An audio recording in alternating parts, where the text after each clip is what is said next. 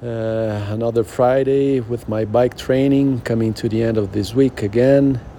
So, good training, good session. Uh, this is the, the same old uh, bike session, I would say, the maintenance one with the steady, steady power, uh, feeling good uh, after an intense week, but as it has been all the various weeks.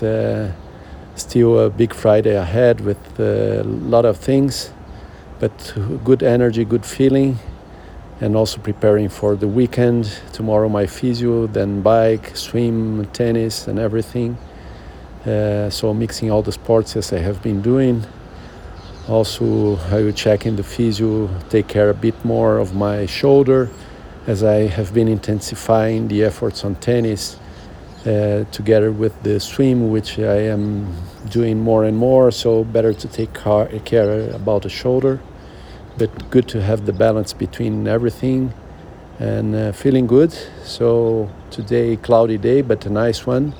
So looking forward to, to the Friday ahead and then entering the the weekend. So excited about it.